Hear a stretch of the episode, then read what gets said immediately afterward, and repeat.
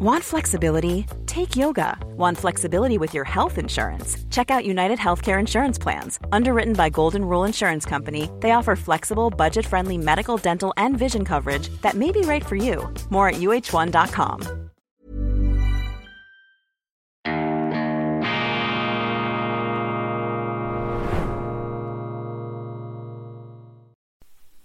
Grüezi miteinander, ganz herzlich willkommen, meine sehr verehrten Damen und Herren, liebe Freunde. Ich melde mich zurück zum zweiten Teil der schweizerischen Ausgabe von Weltwoche Daily, die andere Sicht. Unabhängig, kritisch, gut gelaunt am Freitag, dem 10. Februar 2000 und 23. Zum ersten Mal überhaupt in der Geschichte von Weltwoche Daily mache ich einen Morgen Zweiteiler Schweiz. Das war völlig ungeplant. Ich habe mich äh, davontragen lassen von Gedanken von meiner Einleitung, die dann zum Hauptprogramm äh, wurde, einer Art äh, vorgezogenen Predigt zum Wochenende, zum Sonntag. Aber es sind Gedanken, die mir sehr, sehr wichtig sind. Zusammengefasst, tragt Sorge zur Schweiz in einer Zeit des Kriegs und der Konfrontation. Und ich erkläre dort, warum ich ähm, dermaßen ähm, die Neutralität beschwöre und was die biografischen Voraussetzungen sind dieser meiner Sicht. Und ich lade Sie herzlich ein, sich diesen ersten Teil von Weltwoche Daily anzuschauen. Das ist von ähm, hoffentlich tagesüberdauernder Aktualität, nicht einfach äh, ein Geflacker, ein Geflimmer, äh, das sozusagen im Moment äh, des ausgesprochen worden Seins auch gleich wieder verzischt da im Äther. Nein, ähm, das sind für mich nun ähm, ein paar Punkte dabei, die mir wirklich sehr, sehr wichtig sind. Darum habe ich mir erlaubt, das etwas auszuführen und eben eine Sendung daraus zu machen. Doch jetzt ähm, gehen wir in die Aktualität, denn meine Aufgabe besteht ja auch darin, äh, als äh, Kläranlage sozusagen ähm, die, den Nachrichtenstrom zu filtern nach äh, bestem Wissen und Gewissen, aber natürlich, das möchte ich immer wieder betonen, nach meinen subjektiven Kriterien. Das ist meine subjektive Sicht. Und ich behaupte nicht hier die Objektivität, den Weltgeist zu verkörpern, aber ich kann Ihnen äh, versichern, dass ich mich immer wieder bemühe, nach so etwas wie Objektivität zu streben, das heißt auch andere Gesichtspunkte ähm, einzubeziehen und meine Subjektivität immer auch etwas in der Subjektivität oder in den Subjektivitäten äh, von anderen zu spiegeln. Und so kommt man vielleicht zu einer interessanten Sicht. Sehr gefreut habe ich mich über dieses Mail von Josef, äh, der sich anerkennend äußert zu meiner Johnny Cash Einlage hier mit Hurt. I've hurt, I hurt myself again. I focus on the pain to see if I still feel. Ähm, ganz ein, ein aufrüttelndes, ein Hühnerhautlied, das äh, sich äh, mir da äh, ja geradezu eingeprägt hat, äh, sich festgesetzt hat da in den äh, Stammhirnzellen dort, wo man keine Kontrolle mehr hat mit dem Bewusstsein. Das ist ja äh, die Genialität der Universalsprache Musik, dass sie uns überfällt, dass sie uns überwältigt, übermannt, dass sie uns äh, in Beschlag nimmt, wenn man ein Sensorium dafür hat. Und äh, ich bin äh, vielleicht selber jetzt nicht mit dem absoluten Musikgehör ausgestattet oder besonders musikalisch, aber ich habe ein ganz großes Flair für die Musik. Nun also schreibt mir ähm, Josef, ähm, meine Stimme komme sehr, sehr nah an die von Johnny Cash ran. Ganz herzlichen Dank, das ist ja ein unglaubliches Lob.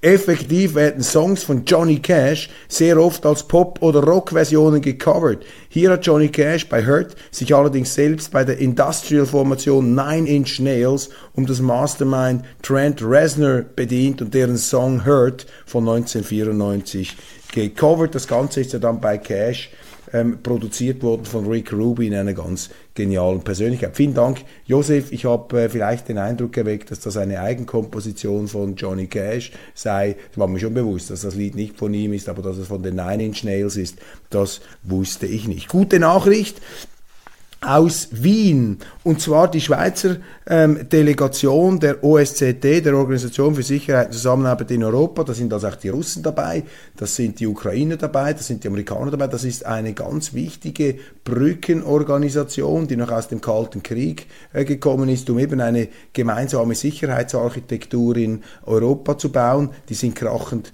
gescheitert. Äh, ich erläutere auch in meiner äh, Predigt äh, in dem Daily Nummer 1, erläutere ich auch zu meinem eigenen Entsetzen, muss ich hier gleich sagen, dass die Amerikaner tatsächlich für mich zu einem Imperium des Unfriedens zu werden drohen, dass sie eine imperiale Herrscher- und Allmachtsallüre an den Tag legen und Friedensprozesse ähm, äh, sabotieren oder gar den Krieg aktiv vorantreiben. Ich habe gestern in meiner Sondersendung ähm, im Interview mit Joanna Lai, der äh, ähm, Frau aus Taiwan, der Oppositionspolitikerin, äh, auf diese Dynamik hingewiesen. Sie sagt das auch. Taiwan laufe Gefahr, zu einem zweiten, einer zweiten Ukraine zu werden, dass die Amerikaner Taiwan benutzen, um eben ihre imperialen Herrschaftsallüren gegenüber China auszuleben, so, so wie sie die jetzt die Ukraine verheizen, um Russland einzudämmen. Also man benutzt Länder, kleine Staaten, redet ihnen ein, sie seien die ganz großen Robin Hoods gegen die übelsten Diktatoren, die es überhaupt nur gibt, äh, verheizt die und aus dem Hintergrund ziehen die Amerikaner die Fäden. Das ist eine ähm, sehr, sehr beunruhigende, allerdings äh, in der Weltgeschichte überhaupt nicht neue Dimension, denn Imperien haben das immer gehabt, von den Persern über die Römer äh, bis hin zu den Habsburgern, äh, den Preußen, den Franzosen, äh, imperiale Herrscher dulden keinen Widerspruch. Sie wollen Gehorsam und sie akzeptieren es nicht. Wenn sich jemand ihrem Gehorsam verweigert, dann ist das ihr Feind, den sie knicken wollen. Und darum gehen diese Imperien früher oder später einmal unter, weil einfach die Gegenkräfte, die sie mit dieser imperialen Herrscherallüre entfesseln, die Gegenkräfte werden irgendwann zu groß sein. Eine Zeit lang kommen sie damit durch mit diesem Vorsprung, aber irgendwann erschöpfen sie sich. Das ist ein Gesetz der Geschichte, haben wir immer wieder gesehen und deshalb ist diese OSZE zu einer zahnlosen Geschichte geworden. Aber jetzt und ich äh, erwähne jeden noch so kleinen Hoffnungsschimmer. Jetzt haben wir immerhin die Mitteilung hier auf dem Twitter-Kanal äh, dieser OSZE-Delegation, dass ähm, ein Code of Conduct auf Initiative der Schweiz wieder bekräftigt worden sei, nämlich alles zu unternehmen, um den Frieden herbeizuführen, die Konfrontation zu beenden und die Schweiz bietet sich hier an als Erleichterer, als Ermöglicher, als neutraler Broker, als Verhandler zwischen den Fronten, zwischen der Ukraine und Russland. Und wir müssen hier ganz klar anerkennend sagen, dass die Schweiz in diesem sehr aufgeladenen Klima, dass da die Truppe, das Team um Botschafter Nägeli, Raphael Nägeli, die haben die Kraft hier nach wie vor mit allen Seiten zu sprechen. Das zeichnet sie aus, das unterscheidet sie von den anderen Delegationen, wie mir da versichert wurde aus, aus äh, den OSZE-Kreisen der Schweiz, dass eben zum Beispiel die Belgier, die, die reden gar nicht mehr mit den Russen. Es nimmt sie schon schon Wunder, was die Russen denken, aber sie dürfen nicht mehr mit denen reden, weil sie eben von der Polemologik, von der Konfrontationslogik des amerikanischen Imperiums, ich sage das hier und es bricht mein Herz, wenn ich das sage, es schmerzt mich, es ist, es ist fürchterlich, ich bin kein Gegner der Amerikaner, ich gehöre nicht zu denen, äh, die Amerika immer schon für eine Bedrohung gehalten haben, ganz im Gegenteil, ich habe größte Bewunderung und Anerkennung äh, für, äh, für die Leistungen Amerikas, aber deshalb fühle ich mich auch moralisch berechtigt, äh, zu Kritik äh, zu kommen und das Ganze zu kritisieren. Das wird manchmal auch falsch verstanden. Es gibt Leute da draußen, die Köppel, sie spinnen, sie sind jetzt ins Lager der Amerika-Feinde übergelaufen. Das ist doch dummes Zeug. Das ist einfach Quatsch. Das ist eben auch diese Konfrontationslogik, die die Welt in Freund und Feind aufteilt. Hört einmal auf mit diesem Unsinn.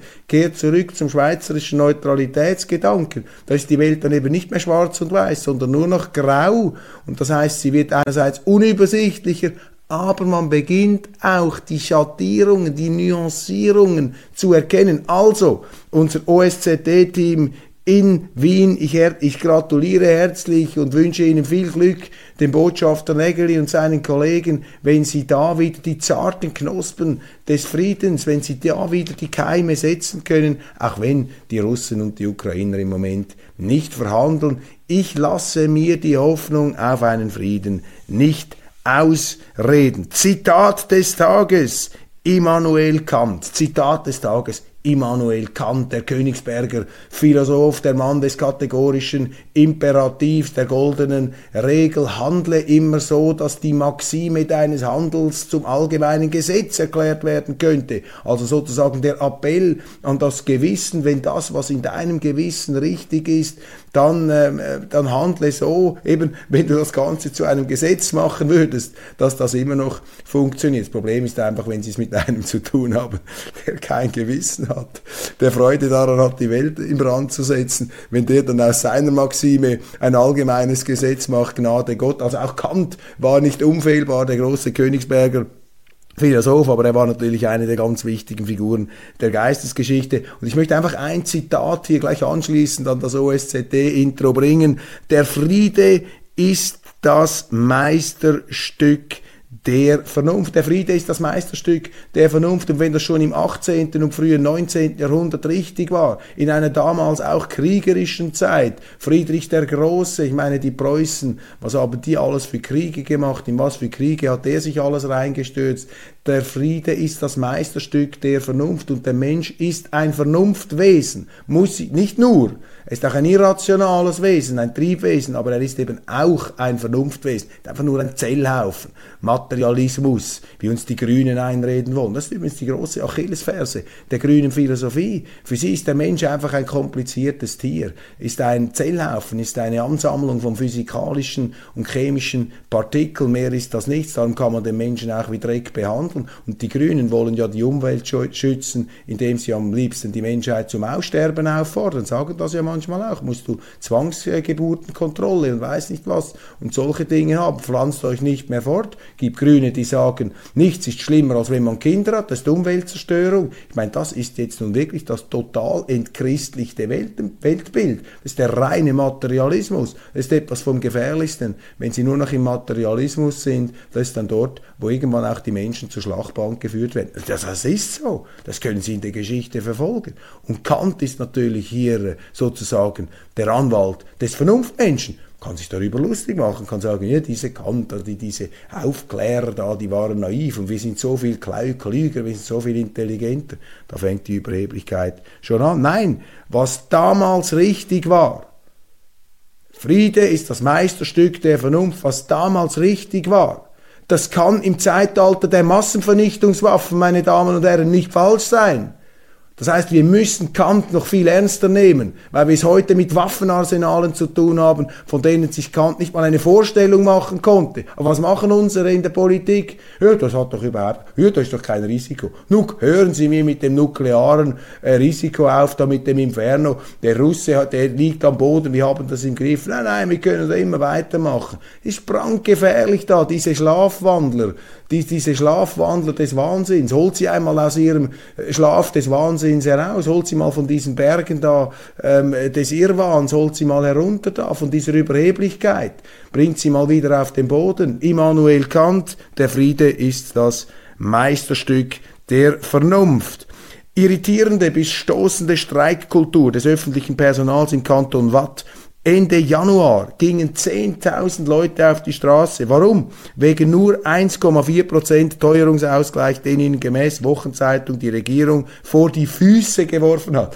Hat die WOTS geschrieben. Nur 1,4% Teuerungsausgleich für diese armen Staatsangestellten. Das hat ihnen der Staat, die Regierung vor die Füße geworfen. Was für eine freche Regierung, dass sie da 1,4% Teuerausgleich vor die Füße geworfen hat. Ich meine, das ist die sozialistische, materialistische Anmaßung, die er aus diesen WOTS-Zeilen trifft. Das sei eine Unverschämtheit, Moralismus dann auch noch, als ob die Überheblichkeit nicht reichen würde. Es streiken Lehrer, Polizisten, Pflegerinnen, halbstaatliche Asylbetreuer. In der Deutschschweiz könne man von einer solchen gewerkschaftlichen Mobilisierung nur träumen, träumt die WOTS. Ja, diese Gewerkschaft, dieser Generalstreiks, ähm, Flair, das müssen wir wieder zurückbringen. An Gymnasien streiken bis zu 60 Prozent der Lehrer, Zitat, zu wenig Mittel für die Integration Handicapierter. Das sind Streikgründe heute, meine Damen und Herren. Ich äh, zögere jetzt, das Wort Wohlstandsverwahrlosung in den Mund zu nehmen, aber ich muss es in den Mund nehmen. Die Lehrer könnten mit ihren Streiks den übrigen Mut machen, sagen einige von ihnen, wissen diese Staatsangestellten eigentlich, wie es in der freien Wirtschaft zugeht? Haben diese Leute, die da in den staatlichen Zonen beschäftigt sind, auch nur die geringste Vorstellung, was da draußen in der Wirtschaft abgeht, bei explodierenden Preisen, bei einer Energiewende, die die Fixkosten in einer Art und Weise verteuert, dass x Firmen kaputt gehen, dass der Staat mit sozialistischen Trottelrezept, Entschuldigung, mit, mit, mit, mit, mit, mit Ideologieleichen aus den Pharaonengräbern der Welt- und Ideologiegeschichte, die man mit guten Gründen ganz tief im Erdboden versenkt hat, in der Sondermülldeponie. Jetzt sind sie wieder daran, das Zeug auszubuddeln. Haben die eigentlich noch einen Bezug zur Wirklichkeit? Und ich sage das als jemand, der einen Respekt hat, vor allem auch vor unserem Schulwesen. Ich verdanke enorm viel unserem Schulwesen. Ich gehöre nicht zu denen, die sich da auf billigste Art und Weise von unseren Lehrern da die Schuhe abputzen. Im Gegenteil, ich, ich bin ein Bewunderer unserer Lehrer. Ich sage Danke, was mir die Schule gebracht hat in der Schweiz, ähm, was die mir für Möglichkeiten eröffnet hat. Umso mehr schmerzt es mich, wenn ich das hier sehe, weil das liefert natürlich auch all denen dann wieder Munition, die sowieso äh, mit der Pump-Action und dem Flammenwerfer am liebsten alles zusammenschießen möchten, was vom Staat ausgeht. Die Leserin Lisa macht mich auf den Genderwahn an der Universität Luzern aufmerksam. Traurigerweise ist ein junger Mitarbeiter des Dekanatsteams namens Tim verstorben. Doch wie schreibt Rektor Bruno Staffelbach, ein Ökonom? Er schreibt von, ich zitiere, geschätzt Doppelpunkt E, Kolleg Doppelpunkt in und wiederholt sich im Text herzliche Doppelpunkt R und kreative Doppelpunkt R, Kollege Doppelpunkt in, Komma, Freund Doppelpunkt in. Dabei ist Staffelbach Brigadier, also ein Sterngeneral der Schweizer Armee, der eine Brigade kommandiert hat. Wer, wenn nicht er, müsste sich dem universitären Wahnsinn, dem Irrsinn widersetzen? Ich meine, ein Kollege stirbt, ein konkreter Mensch, und sie kommen mit dieser verstümmelten, mit dieser Ideologensprache, die uns das Denken verkrüppeln und verbeugen und verbiegen biegen will.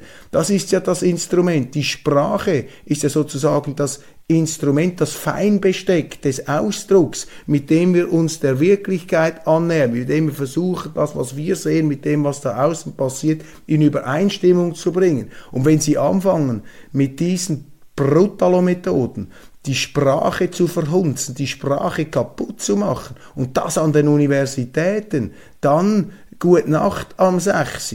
Und nicht einmal mehr die Brigadiers widersetzen sich diesem kompletten Unsinn, der eben mehr ist sogar als Unsinn. Das ist nämlich auch der Versuch einer Uniformierung der Sprache einer Sterilisierung und Verideologisierung der Sprache. Das ist der Versuch, über diese Sprachkonvention das Denken zu normieren, das Denken zu plombieren und das Denken zu uniformieren. Und dagegen müssen wir uns wehren in der Schweiz. An der Schule müssen sie lernen, an der Uni müssen sie lernen, so zu reden, wie ihnen der Schnabel gewachsen ist. Und sie müssen die Leute nicht zum Konformismus entziehen, erziehen, sondern zum Nonkonformismus.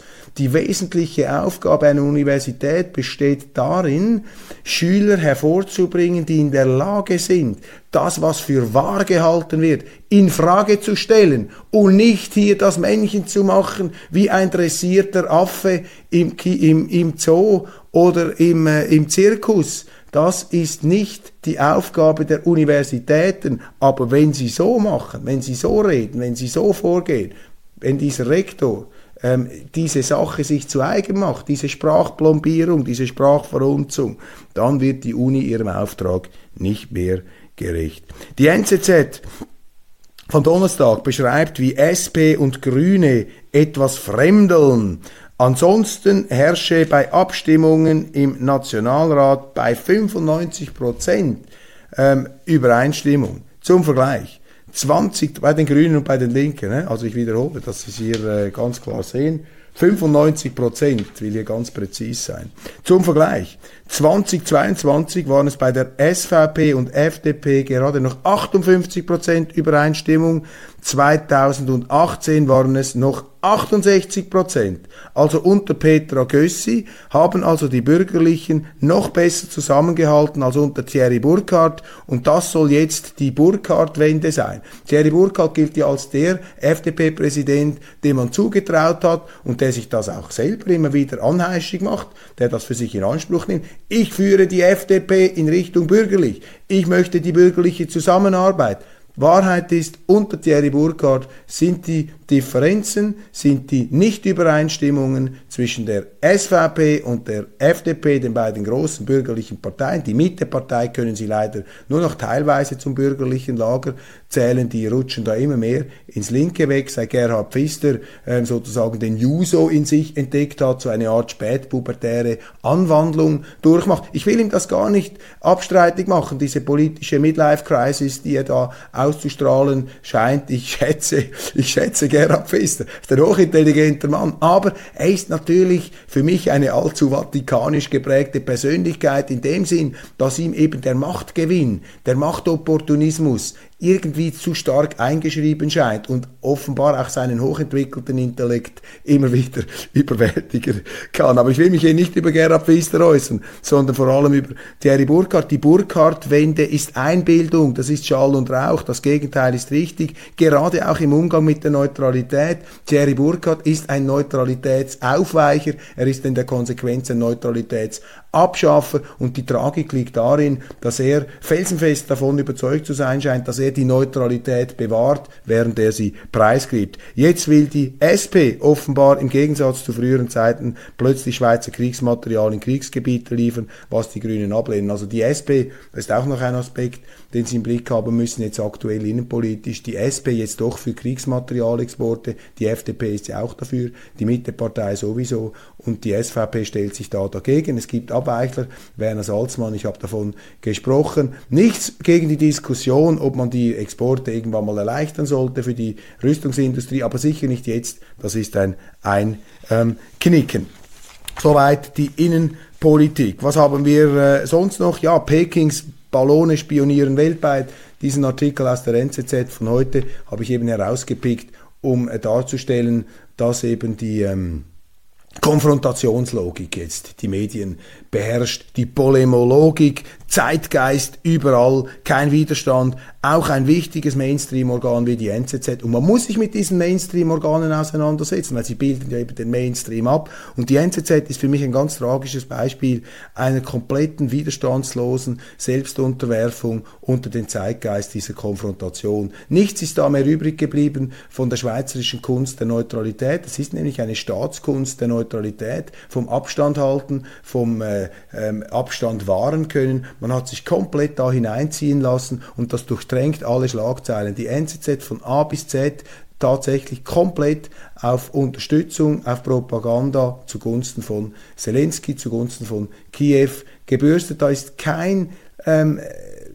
Restmillimeter an ähm, Abstand noch zu beobachten. Ganz im Gegenteil. Und auch die Beurteilung von China, die Beobachtung von China deckt sich eins zu eins mit den äh, amerikanischen ähm, Sicherheitsbehörden hier. Also man ist im Konfrontationsmodus, null Selbstkritik, null Distanz und äh, das ist für mich eben ein Beispiel einer Entwicklung, eines Zeitgeists, der mich beunruhigt, weil wenn natürlich die Leute täglich äh, diese Hirnwäsche bekommen und nur noch auf Konfrontation gebürstet werden, dann sind wir eben in diesem äh, Orwellschen äh, Propaganda-Universum. Natürlich nicht in einem totalitären Staat. Ich äh, will hier nicht ähm, sozusagen alles in einen Topf werfen, das nicht. Aber wir müssen uns schon bewusst sein, dass eben auch Demokratien immer gefährdet sind und dass eine Meinungsvielfalt, das ist eine Errungenschaft, die müssen sie auch erkämpfen, die müssen sie hochhalten und die Medien haben hier eine ganz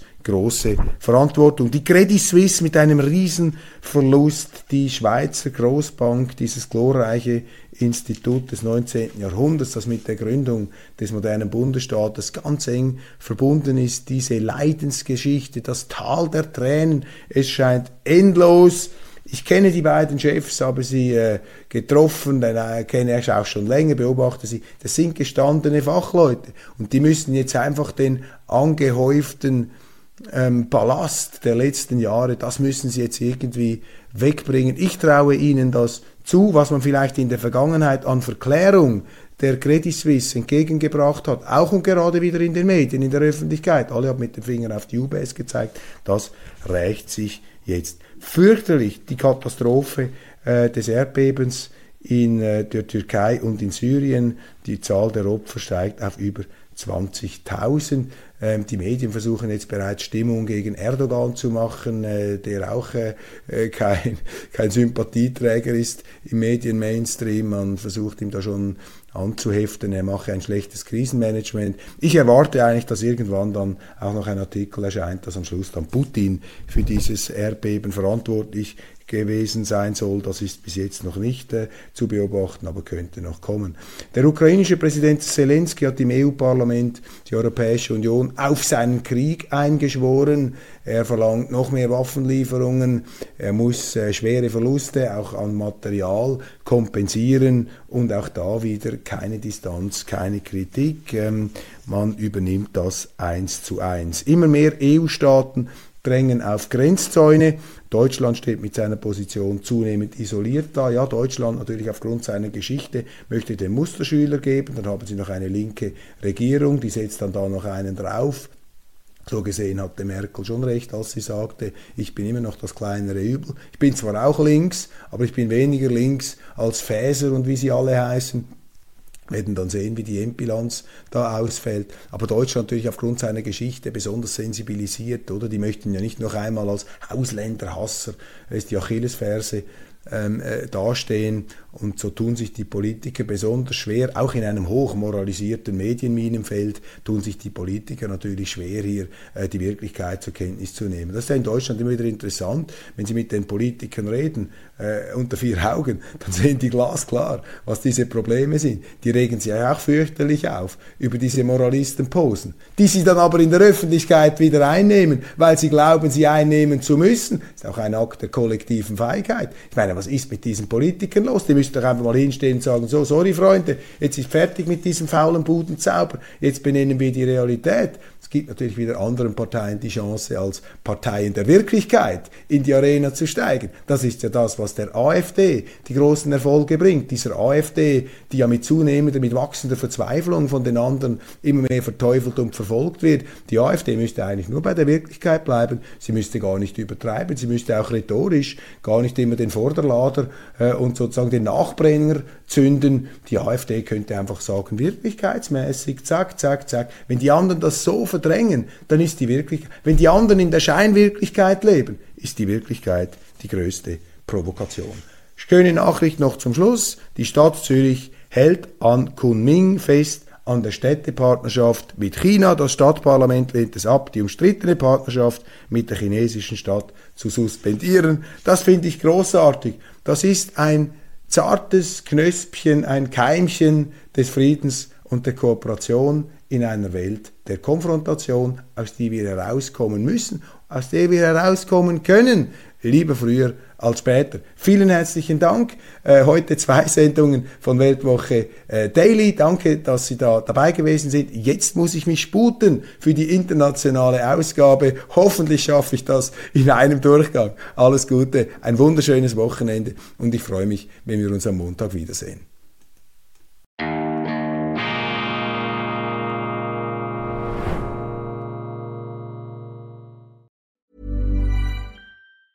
Tired of ads barging into your favorite news podcasts? Good news. Ad-free listening is available on Amazon Music for all the music plus top podcasts included with your Prime membership. Stay up to date on everything newsworthy by downloading the Amazon Music app for free or go to amazon.com slash news ad free. That's amazon.com slash news ad free to catch up on the latest episodes without the ads.